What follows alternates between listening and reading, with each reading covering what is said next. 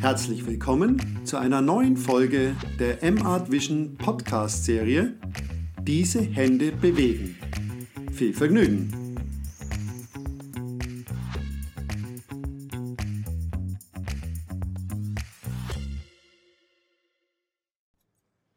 Hallo zusammen. Heute sind wir zu Gast bei Herrn Hanno Rinke. Und ich möchte ganz herzlich für die Einladung danken, weil ich muss sagen, du bist der erste Gesprächspartner meiner Händereihe, der sich von sich aus dem Gespräch stellt. Ich werte das als großen Vertrauensvorschuss und danke dir jetzt schon für die geplante Offenheit. Danke, Martin. Es ist schön, dich zu hören. Äh, ja, ich hörte, was du sagtest über Hände und was du darüber erzählst. Und da mein Schicksal ja ist, dass ich die Hände nicht mehr so äh, benutzen kann, war das für mich zumindest ein Anlass, darüber etwas zu sagen. Und wenn du meinst, dass das auch für einen Podcast reicht, dann bin ich einverstanden. Das ist eine gute Voraussetzung. Ich fasse mal ganz kurz ein paar ja. Lebensabschnitte von dir zusammen. Wir werden dann über die einzelnen vielleicht noch ins Detail gehen können, aber du bist vor etwas mehr als 70 Jahren geboren, bist auch zur Schule gegangen und anschließend warst du bei der Deutschen Grammophon Produzent für Leonard Bernstein und die meisten Pianisten des Hauses. Später warst du als Vice President für das internationale Marketing zuständig, bist so auch Europa- und Weltreisender geworden, stets mit Stift und Block bewaffnet sowie einer Super 8-Kamera im Anschlag. Als selbstständiger Produzent hast du dann noch erfolgreich für Arte und ZDF Musikerporträts gedreht. Du hast selbst komponiert, Gedichte geschrieben, philosophiert, ein Theaterstück geschrieben und jetzt soll auch noch ein Film kommen. Bist historisch äußerst bewandert und ein Freund von feiner Sprache und der genauen Anwendung selbiger. 2005 hast du gar eine Stiftung für deutsche Sprache gegründet. Ich möchte jetzt hier die weiteren Lebensstationen gar nicht ausführen. Diese kann man über deinen Blog und deinen Newsletter im Detail erfahren. Aber bei allen drängt sich gerade zu die erste Frage auf. Hast du gelebt? Gelebt? Ja. Ich glaube, ich habe sehr intensiv gelebt auch dadurch, dass ich mir über das Leben sehr viele Gedanken gemacht habe. Und ich finde, es ist sehr wichtig zu planen, alles genau zu planen und sich dann nicht an seinen Planen, an, nicht, nicht an seinen Planungen festzuhalten, aber die Gewissheit zu haben, wenn ich nichts Neues mehr weiß, wenn mir nichts einfällt, dann kann ich ja auf meine Planung zurückgreifen. Ich weiß auch, dass du zum Beispiel keine Überraschungen magst, weil die sich so schlecht planen lassen. Man kann sich so schlecht darauf vorbereiten. Ich mag Überraschungen deshalb nicht, weil ich nicht genau weiß, wie ich auf sie reagiere. Wenn ich Geschenke bekomme, muss ich ja automatisch Fröhlichkeit und Freude zeigen. Und äh, ich weiß immer nicht genau, wie ich reagiere, aber ich würde so sagen, bei schönen Dingen liebe ich es, vorher die Vorfreude zu haben. Bei schlimmen Dingen liebe ich allerdings dann die Überraschung, dass ich mich nicht schon vorher ärgere. Das spielt fast schon ein bisschen auf unser Hauptthema von ein bisschen später an. Und wir werden nachher noch Gelegenheit haben, auf den 1. Oktober 2010 zu sprechen zu kommen. Aber lass mich noch wissen, eigentlich heißt es doch äh, Sex, Drugs and Rock'n'Roll. War es in der Klassik so viel anders? Ja, das war's. Ähm, sicher, es gab viele, die äh, gerne Alkohol getrunken haben, andere, die das überhaupt nicht taten. Drogen, äh, sonst was Heroin oder Kokain betrifft, habe ich praktisch überhaupt nicht erlebt, jedenfalls nicht in meinem Beruf. Äh, wohl aber, wenn ich in die Pop-Szene kam oder sonst wie außer äh, Europa war, ist das schon an mich herangetragen worden. Aber in der Klassikszene hat sich das nicht so abgespielt und der Sex war auch etwas sublimer, als man sich das im Rock'n'Roll so vorstellt. Und aber trotzdem, das ist ja schon ein paar Tage her jetzt. Und äh, was kommen dir denn für spontan für drei Bilder in den Sinn, wenn du an diese Zeit zurückdenkst? hm, das Mischpult, äh, die Bühne und äh, der Taktstock. Also das Mischpult, das hat im übertragenen Sinn, das ja. hat im übertragenen Ja. Sinn wo alle die in diesem. Bereich auch gemischt. Das Ja. heißt, die, die Produzenten, die Musiker, Ja, die äh, Grammophongesellschaft, die Ja. Verkäufer, die Lizenzgeber Ja. und so weiter. Dann war noch der Taktstoff, ja. der den Rhythmus vorgibt. Äh, Den Takt erstmal, den Rhythmus ja nicht, aber den Takt. den Takt, entschuldige. Der, äh, und der das Ganze bestimmt, auf dem das Ganze beruht. Warst du der Bestimmer oder war das immer der Protagonist? Der Interpret und ich waren im Vorfeld die Bestimmer, was aufgenommen werden soll. In die Interpretation habe ich zunächst mal nicht eingegriffen. Das hat, um zu korrigieren, der Aufnahmeleiter gemacht. Und wenn es um die Interpretation ging, habe ich anschließend äh, mit dem Interpreten äh, gesprochen über einzelne Takes und meine Meinung dazu gesagt, wenn sie gefragt war oder wenn ich es für notwendig hielt. Sonst habe ich mich nicht eingemischt. Das hat man erst getan abends, wenn der Aufnahmetag beendet war. Ich habe mich in die Aufnahme selbst so wenig wie möglich eingebracht, aber ich habe vorher sehr genau mit dem Interpreten besprochen, welches Repertoire für ihn, welches Repertoire für ihn gut ist und was ehrlich gesagt auch wir als Gesellschaft besonders gut vermarkten können. Herrschte Kommer der Kommerz vor oder die Kunst? Das musste ausgewogen sein. Die Kunst durfte unter dem Kommerz nicht leiden, aber wir waren ja kein subventioniertes Unternehmen, sondern ich habe immer darauf geachtet, dass insgesamt auch das Ganze kommerziell erfolgreich war, sonst hätten wir nicht weiter existieren können. Hat sich da deiner Meinung nach, wenn du heute zurückblickst oder vielleicht heute neue eingespielte Stücke erlebst, äh, Wesentliches geändert oder wird in Anführungszeichen immer nur so gearbeitet wie vor 20 Jahren? Also es hat sich alles geändert dadurch, dass es eigentlich Schallplatten sowieso nicht und CDs kaum noch gibt. Das heißt, es wird das ganze, dieses ganze Schallplattengeschäft als solches gibt es ja nicht mehr. Und äh, die Interpreten hatten viel Macht. Sie haben also dann alle Beethoven-Sinfonien aufnehmen wollen oder alle Mozart-Klavierkonzerte. Und man hat ihnen teilweise nachgegeben. Heute ist das sehr viel schwieriger. Die Interpreten verdienen überwiegend durch ihre Auftritte, weil sie durch die Aufnahmen weniger verdienen, weil insgesamt einfach die Nachfrage nach CDs nicht groß ist und man im Internet sehr vieles erhalten kann, meistens sogar umsonst.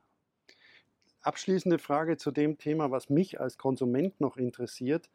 Äh, warum gibt es wohl so überproportional viele Interpreten und Künstler aus, ich sage jetzt mal als Oberbegriff, dem Osten?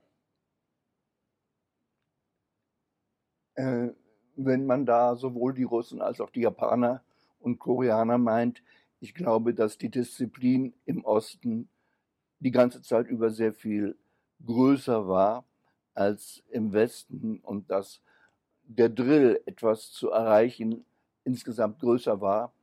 Es hieß im Westen ja schon im ganzen vorigen Jahrhundert, äh, du lebst nicht um zu arbeiten, sondern du lebst, um etwas zu erreichen, um dich selbst zu verwirklichen und um vielleicht auch Spaß zu haben, das besonders seit den 60er Jahren, während äh, das sowohl im kommunistischen Ostblock als auch in den asiatisch geprägten äh, Ländern sehr, ein, ein, sehr anderes, ein sehr anderer Arbeitsmodus herrschte und auch ein anderes Lebensgefühl, äh, das sich zum Teil inzwischen ändert, aber zum Teil immer noch wahrzunehmen ist. Die Mentalität ist eine andere und die sogenannte Spaßgesellschaft gibt es eben nur im Westen.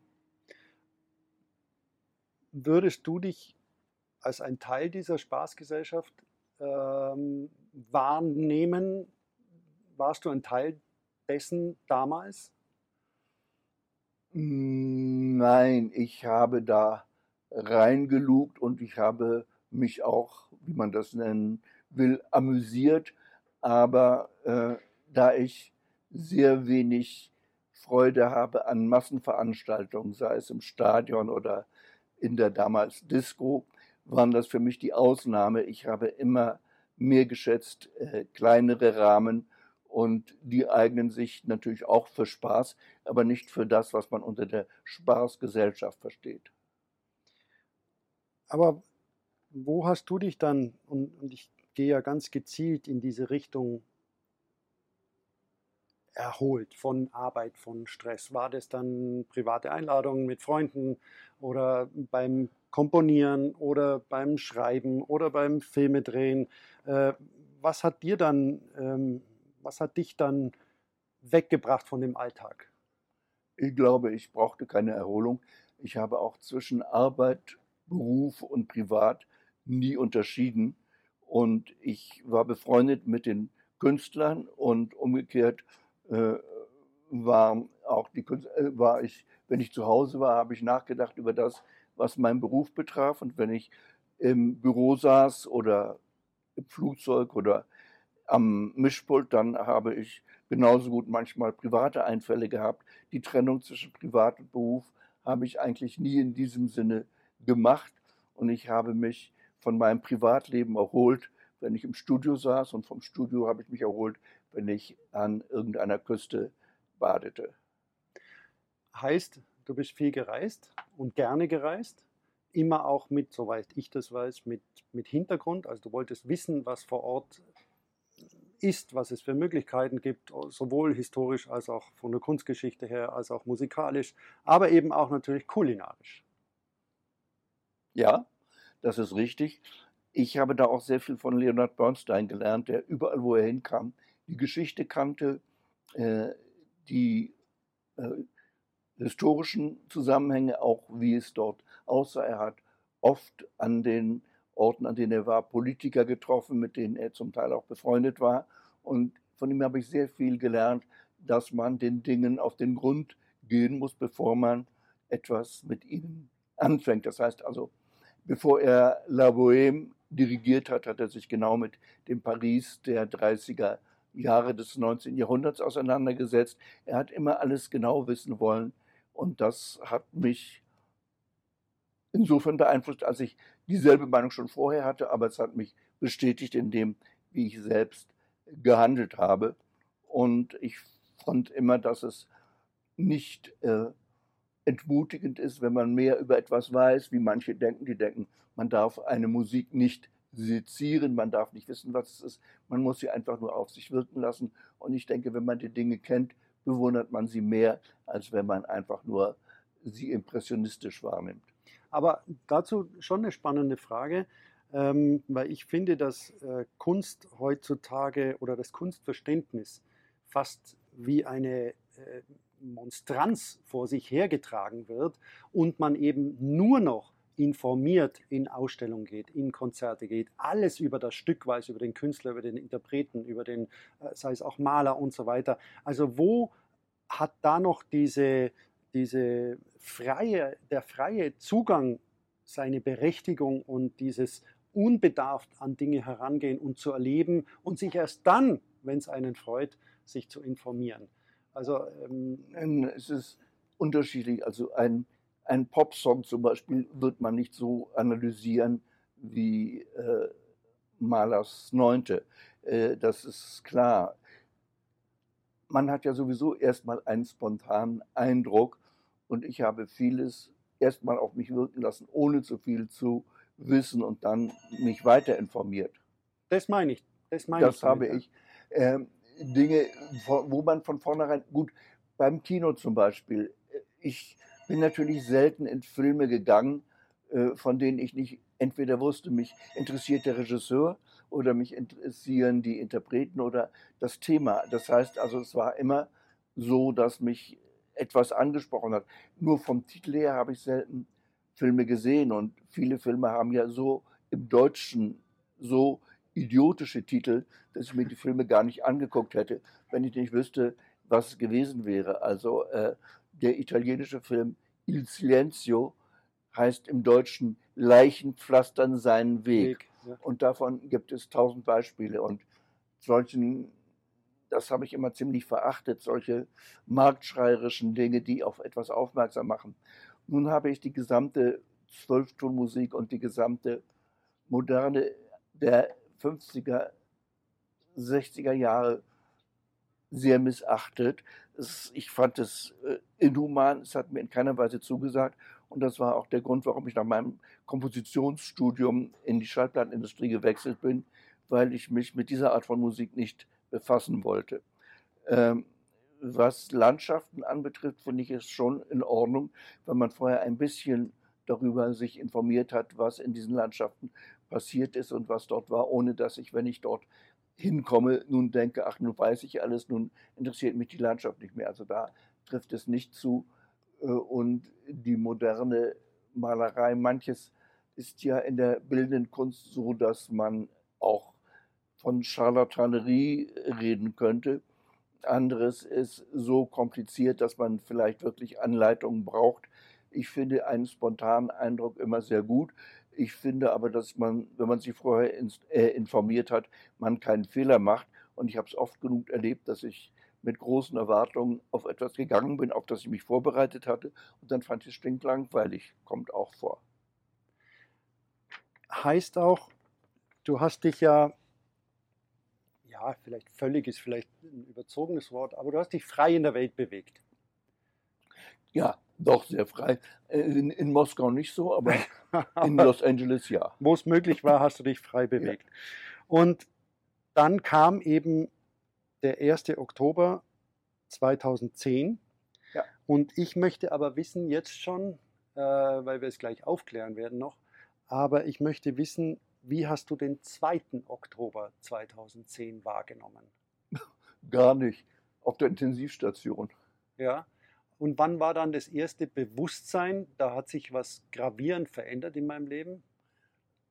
Naja, als ich, ich wurde dann vom Arzt untersucht und merkte aber noch nicht, äh, was ich alles nicht mehr konnte. Das war mir irgendwie nicht geläufig.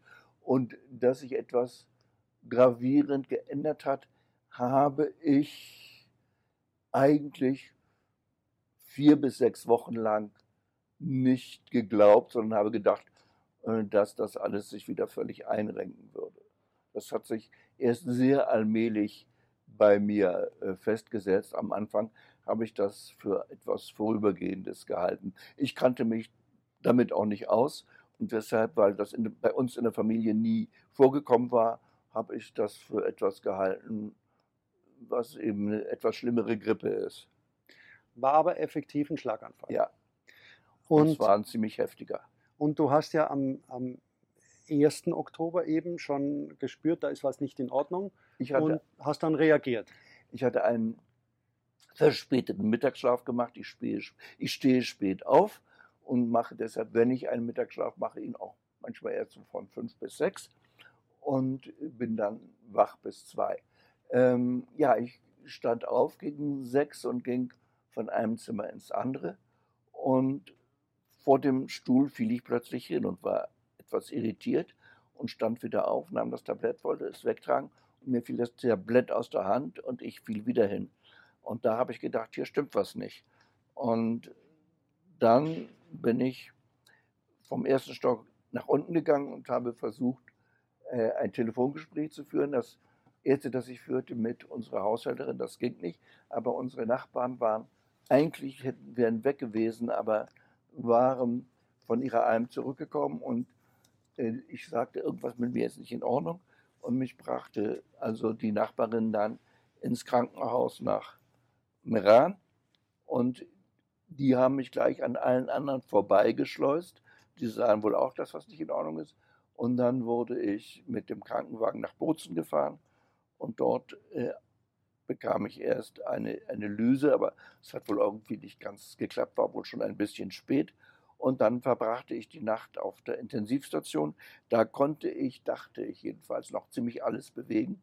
Und am nächsten Tag war dann als das Bild wohl völlig ausgeprägt. Es war ein bisschen dumm. Ich war an diesem Tag ganz äh, allein hier im Haus. Meran.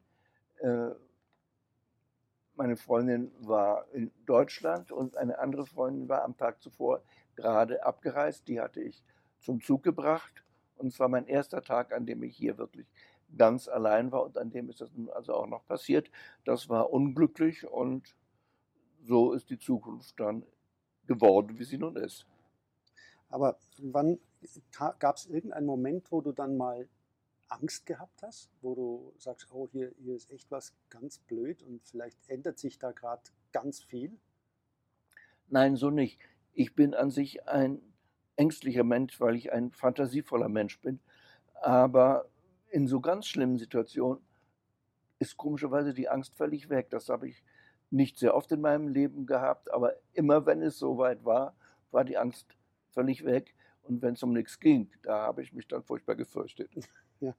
Aber jetzt ging es auf einmal um was, weil du hast dann erlebt, dass du dich nicht mehr so bewegen kannst wie vorher.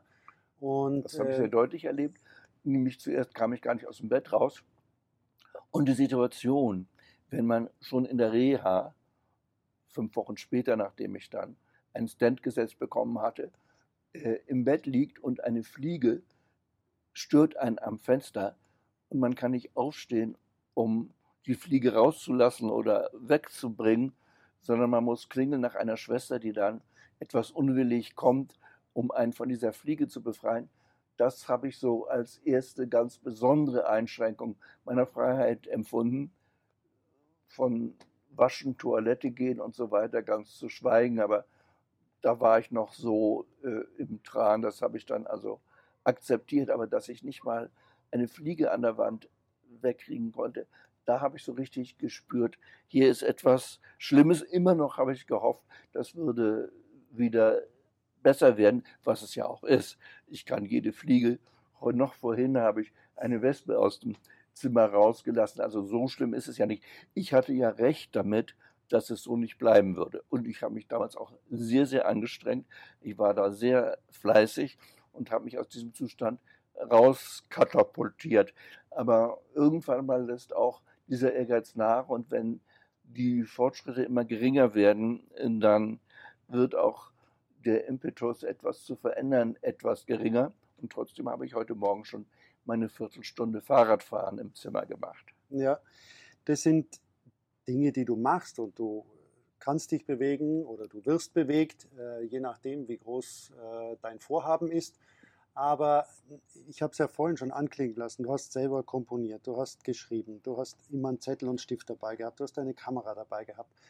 Das waren ja auch Dinge, die auf einmal nicht mehr in dieser Art und Weise möglich waren. Ja. Ist es, fühlst du dich da, wenn es um diese Gänge geht, ich sage jetzt mal geradezu eingesperrt oder hast du jetzt nach zehn Jahren ähm, nicht mehr direkt dieses Gefühl, weil du dich einfach angepasst hast an dieses Leben? Mein enger Freund Pali erzählte immer, äh, dass wenn er als Kind ganz hektisch nach etwas gesucht hat, seine Kinderfrau gesagt hat, Pali, man sucht nicht mit den Händen, man sucht mit dem Kopf. Und das ist natürlich richtig, die Hände tun das, was der Kopf ihnen sagt, oder es ist schon völlig in Fleisch und Blut übergegangen, aber die Hände tun natürlich nur das, was der Kopf ihn bestimmt. Nur wenn der Kopf etwas will und die Hände funktionieren nicht, ist das natürlich ein starker Eingriff. Trotzdem würde ich sagen, wenn es darum ginge, dass ich entweder wieder mein Bein, mein rechtes genauso bewegen könnte oder meine Hand, dann würde ich mich doch für das Bein entscheiden, weil ich finde, dass ich von einem Punkt zum anderen weg kann, dass ich die Freiheit habe, überall hinzugehen, wo ich will. Äh, das wäre mir wichtiger, obwohl ich natürlich äh, laufen kann bis zu einem gewissen Grade. Aber dann ist doch insgesamt gesehen äh, die Tastatur für die Hand etwas erträglicheres als der Rollstuhl für das Bein. Manche hadern ja mit ihrem Schicksal. Siehst du diesen Schlaganfall als Strafe oder wie, wie erlebst du den Vorfall an sich? Ich bin ein ziemlich dramaturgisch denkender Mensch, deshalb denke ich immer, dass etwas einen Sinn haben muss.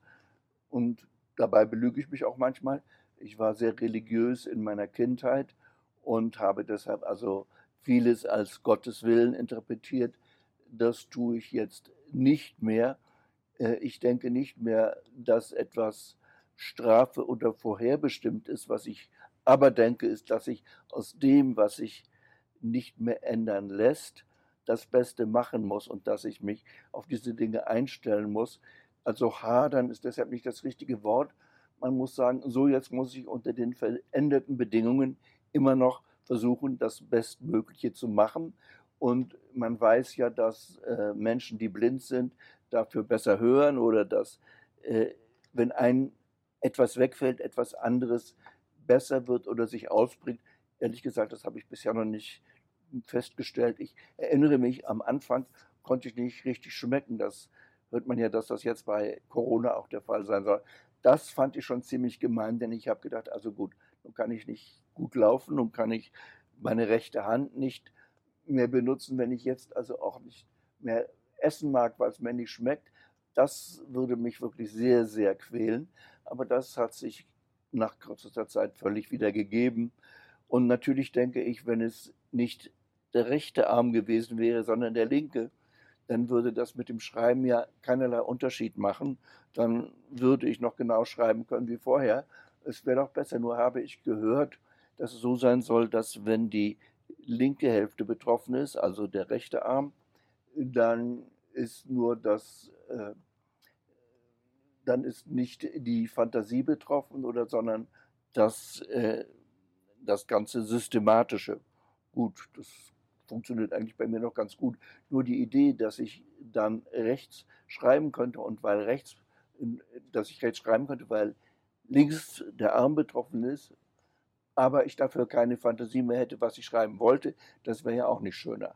Ja. Also so versuche ich mich darauf einzurichten. Das, das, was mich stört, sind natürlich drei Dinge.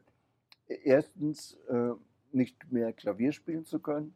Zweitens, nicht angemessen essen zu können. Und drittens, nicht mit der Hand schreiben zu können.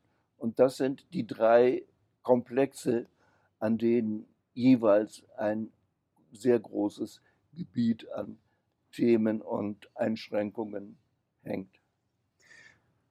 Aber mit deinem, mit deinem Blog, den Hanno Rinke Blog, den Hanno Rinke Newsletter und dann äh, habe ich Leuten gehört, dass noch ein Filmprojekt ansteht. Gibst du dir alle Mühe, wie, wie ich jetzt sagen würde, dein Leben zu kommerzialisieren?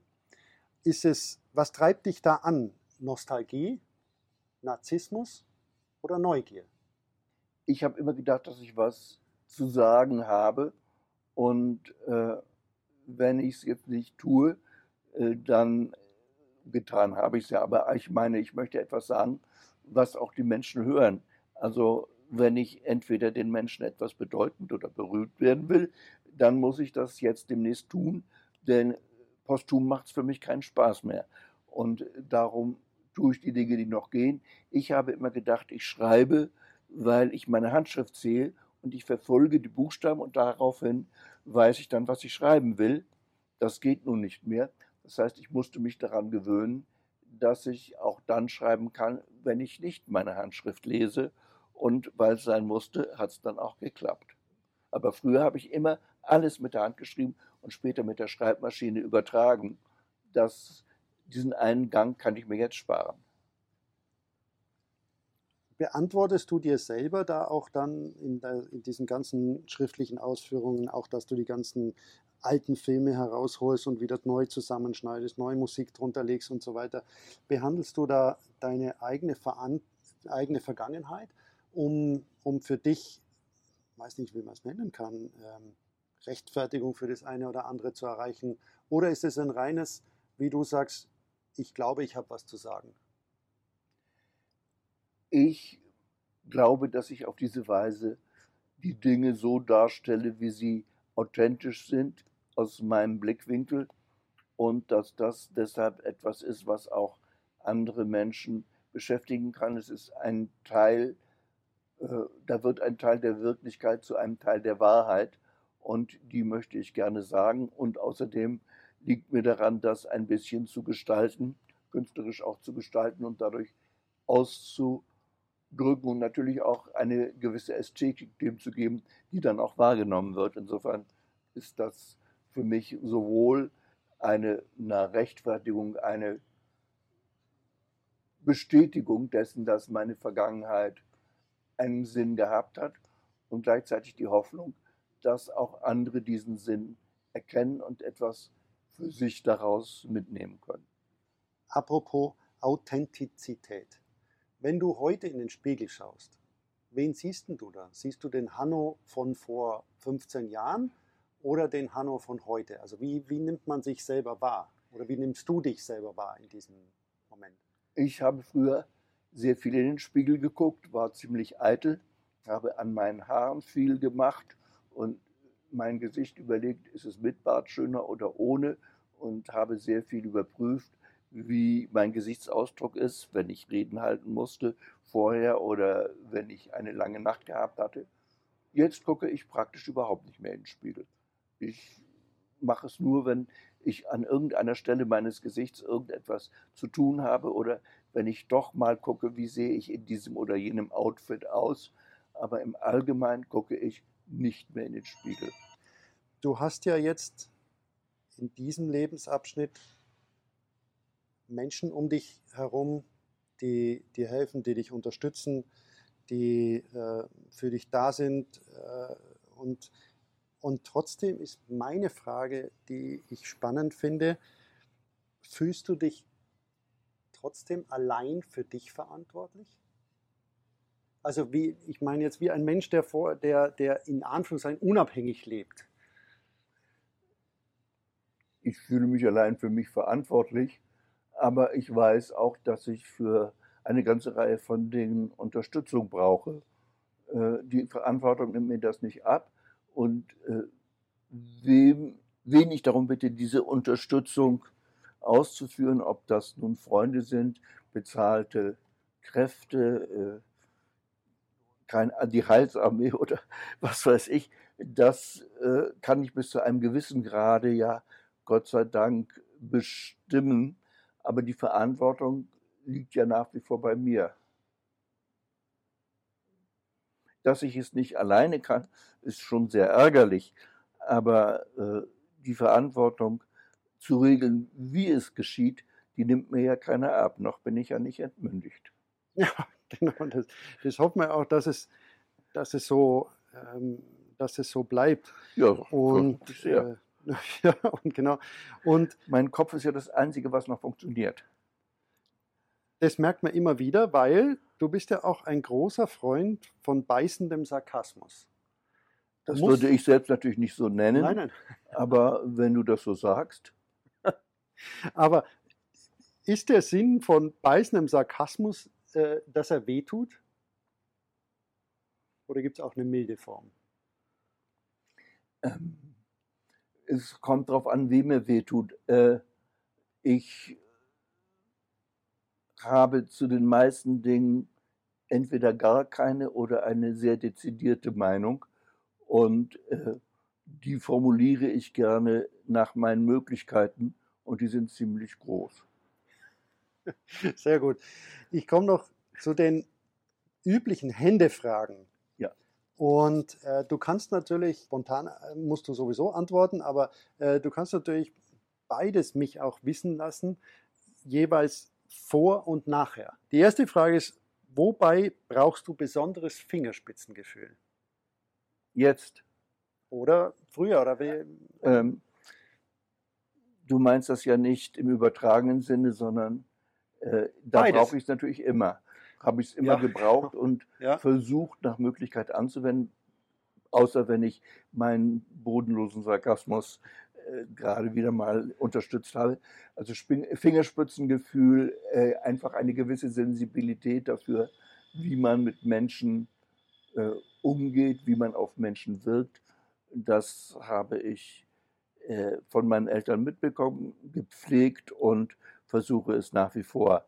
Wenn es um die Hände geht, so ist das Fingerspitzengefühl meiner linken Hand so, wie es auch früher war. Und in der rechten Hand äh, ist es sehr wenig ausgeprägt. Also ist es ja so, dass ich alle Finger völlig bewegen kann. Äh, also insofern, ich spüre auch, ob ich etwas habe oder ob ich etwas nicht habe. Aber das, was man Fingerspitzengefühl im, was man Fingerspitzengefühl wirklich nennen würde im, im biologischen Sinne, das äh, ist in der rechten Hand derart gering, dass ich es als solches nicht mehr bezeichnen würde. Aber ähm, es, es lässt sich damit leben, wenn es sein muss. Äh, wenn ich Material anfasse, ich spüre es schon, aber ich spüre nicht genug. Und immer war meine rechte die Hand leider, wenn ich Linkshänder wäre, wäre es besser. Die rechte Hand war die, die sich um alles kümmern müsste. Und diese Funktion muss jetzt die linke übernehmen. Aber das gibt es natürlich im Leben häufiger, dass eine Funktion von jemandem, einer Person oder einem Körperteil oder etwas im Hirn äh, übernommen werden muss, weil die andere, die Funktion, die es bis dahin hatte, nicht mehr da war. Das ist, kann beim Tod der Eltern sein, das kann beim Verlust eines Körperteils sein. Also, dass man sich umstellen muss, dass eine Funktion, die einem wichtig war, auf einmal nicht mehr in der Form funktioniert und man Ersatz schaffen muss. Das passiert natürlich immer wieder und ein Schlaganfall ist da eine besonders unangenehme Art und Weise zu lernen, dass es anders gehen muss. Wann würdest du sagen, hattest du zuletzt ein glückliches Händchen? Äh, gestern, als ich fand, dass mir der nächste Rundbrief für Sonntag wieder besonders gut gelungen ist. gut. Also ganz, äh, ganz ich, zeitnah. Ja. Wem würdest du gerne mal die Hand reichen? Also im sprichwörtlichen und im übertragenen Sinn. Ähm, gut, es, es, es sollen ja auch lebende Menschen sein. Wie du möchtest. Gut, alles andere ist eigentlich zu hypothetisch und ja. macht, keinen, macht nicht viel Sinn. Äh, also als erste fallen mir komischerweise zwei Frauen ein, Sarah Wagenknecht und Angela Merkel, meinetwegen auch in umgekehrter Reihenfolge. Ich weiß nicht, ich glaube, ich fasse lieber Frauenhände als Männerhände an, fällt mir dabei ein. Und ich finde, beide haben Interessantes zu sagen und ein Handschlag ist ja im Allgemeinen der Beginn einer Begegnung. Und so denke ich mal, dass es bei dem Handschlag nicht bleiben wird.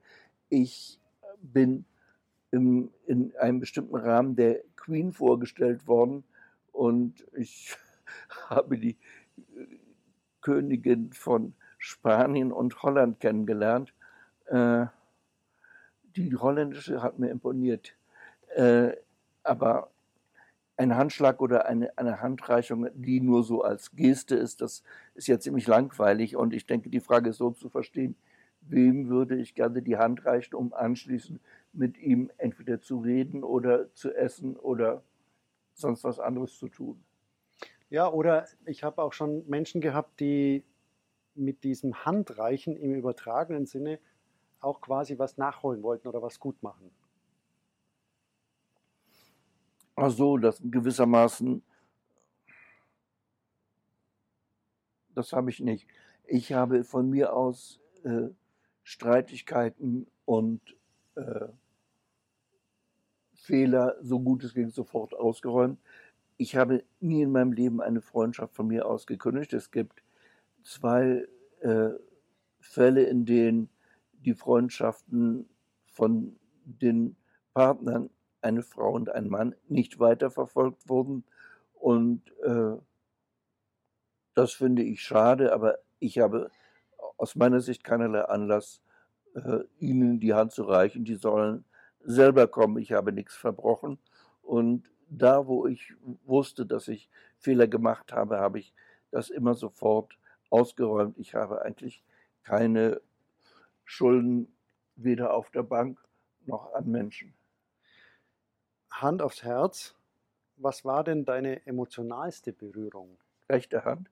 Rechte oder linke, wie es besser geht. Das Herz ist auf dem rechten Fleck.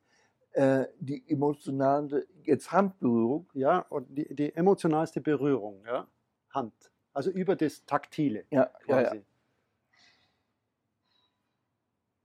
Kann ja auch eine ähm, Sache sein. Muss ja nicht immer ein Mensch sein, aber wo, was, ähm, was, für ein, was für ein Gefühl ist in deinen Händen haften geblieben? Komischerweise hm, der Flügel von Martha Argerich, da einmal anzuschlagen, das hat mich bewegt. Warum meinst du, hat dich das bewegt? Weil ich wusste, dass ihre Hände dort Großartiges leisten, was vorher der Kopf fabriziert hatte. Und diesen Gegenstand mit meiner Hand zu berühren, fand ich äh, ein, ein Moment der äh, Besinnung. Ich neige sonst nicht sehr zu Devotionalien und zu äh, ich bin kein Fan. Wenn ich Fan wäre, könnte ich auch kein Produzent gewesen sein, denn Fans bewundern nur und Bewunderung bringt nichts. Ich kann damit nicht viel anfangen. Also berühren.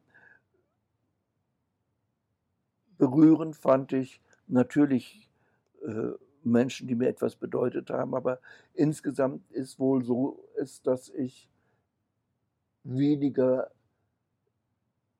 körperliche Berührung habe, was im Alter vielleicht sogar üblich ist, aber dass ich es auch weniger vermisse. Die ganze Corona-Zeit, in der man sich kaum berührt hat, hat mich nicht sehr berührt.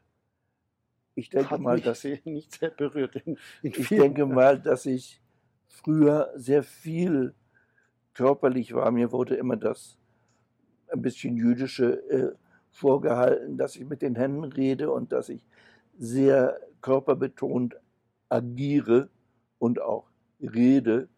Ich kann nicht beurteilen, ob das noch zur Zeit der Fall ist. Ich selbst empfinde es nicht so. Ich denke, dass das Körperliche schon vorher vielleicht, aber besonders nach dem Schlaganfall wirklich sehr zurückgewichen ist und auch das Bedürfnis danach. Ich kann nicht mehr Klavier spielen, ich kann nicht mehr Klavier spielen, ich habe auch nicht mehr so sehr das Bedürfnis. Am Anfang fand ich das traurig. Ich habe jeden Tag irgendwie eine Melodie gespielt oder aus meinem eigenen Gedächtnis was oder fantasiert oder etwas nur angeschlagen oder eine Harmonie, die mir einfiel oder die mich erstaunte.